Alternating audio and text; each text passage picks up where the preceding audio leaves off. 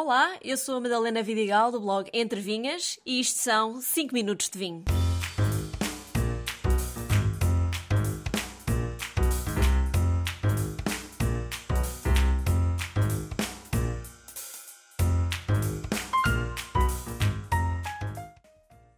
Antes de mais, sejam muito bem-vindos à terceira temporada do 5 Minutos de Vinho. Esperam-vos mais 25 episódios dedicados ao maravilhoso mundo do vinho, sempre com bom néctar a acompanhar a conversa. O tema que escolhi para estrear a nova temporada é novamente castas portuguesas, ou melhor, uma casta por região. E o primeiro vinho que trago nesta temporada do podcast é Quintas de Melgaço, Alvarinho, Vinhas Velhas. E neste caso, por Vinhas Velhas, entende-se mais de 30 anos. No início cheirou-me a pêssego, pouco maduro, e algum jasmim também, já na boca, a acidez é evidente, ou não fosse este um alvarinho. E o final deixa assim um sabor longo a mel de urze. É um vinho interessante este. Só em Portugal temos cerca de 250 castas autóctones espalhadas por todo o território. Mas ao longo dos anos, diria mesmo séculos, cada região mostrou ser a casa perfeita para determinadas castas. E atualmente, do vinho verde ao Algarve, Madeira e Açores, cada região tem as suas castas de eleição. E é disso que vou falar hoje.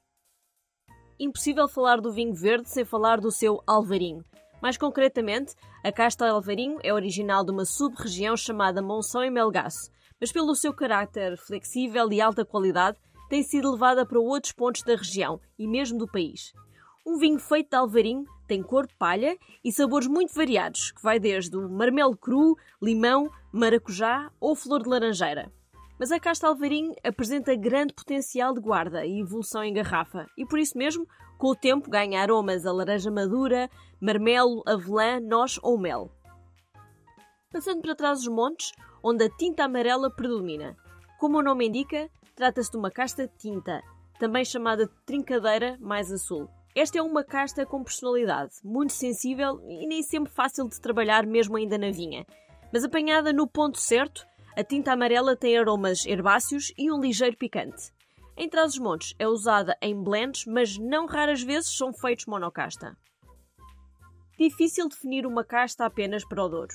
Não só porque esta é a região demarcada e regulamentada mais antiga do mundo, o que significa que se estudam e pesquisam castas por aqui há muitos anos, mas também porque os seus blends tintos são mundialmente famosos. Mas a casta que escolhi foi Touriga Francesa, Talvez a nível nacional seja mais conhecida por Touriga Franca, mas não se atrevam a dizer isso muito alto quando forem ao Douro. É uma casta com muita cor que dá bastante estrutura aos vinhos, assim como aromas de floresta, flores de campo e na boca tem muita fruta preta como amoras e cereja. Na beira interior, tenho que falar de Síria. E sim, Síria, neste caso, é o nome da casta branca mais plantada na região. No Alentejo, ganha o nome de roupeiro, mas a casta dá-se bem no frio e por isso é na região da beira interior, entenda-se norte da Guarda, que a Síria mostra o seu verdadeiro potencial. Na vinha é bastante produtiva e dá origem a vinhos perfumados, com aromas de citrino, fruto de caroço, melão e flores de campo. O Dão é orgulhosamente o berço da touriga nacional, conhecida por ser muito elegante e versátil. Atualmente encontra-se por todo o país e até um pouco já pelo mundo. Eu, pessoalmente, já encontrei na Austrália. A Toriga Nacional faz parte dos mais apreciados blends tintos portugueses, mas o monocasta desta Toriga é sempre um vinho cheio de fruta vermelha, muita cor e algumas ervas aromáticas. A Toriga Nacional não só é usada para tintos, como produz excelentes vinhos rosé. Falar da bairrada é falar da baga, uma casta tinta cheia de caráter.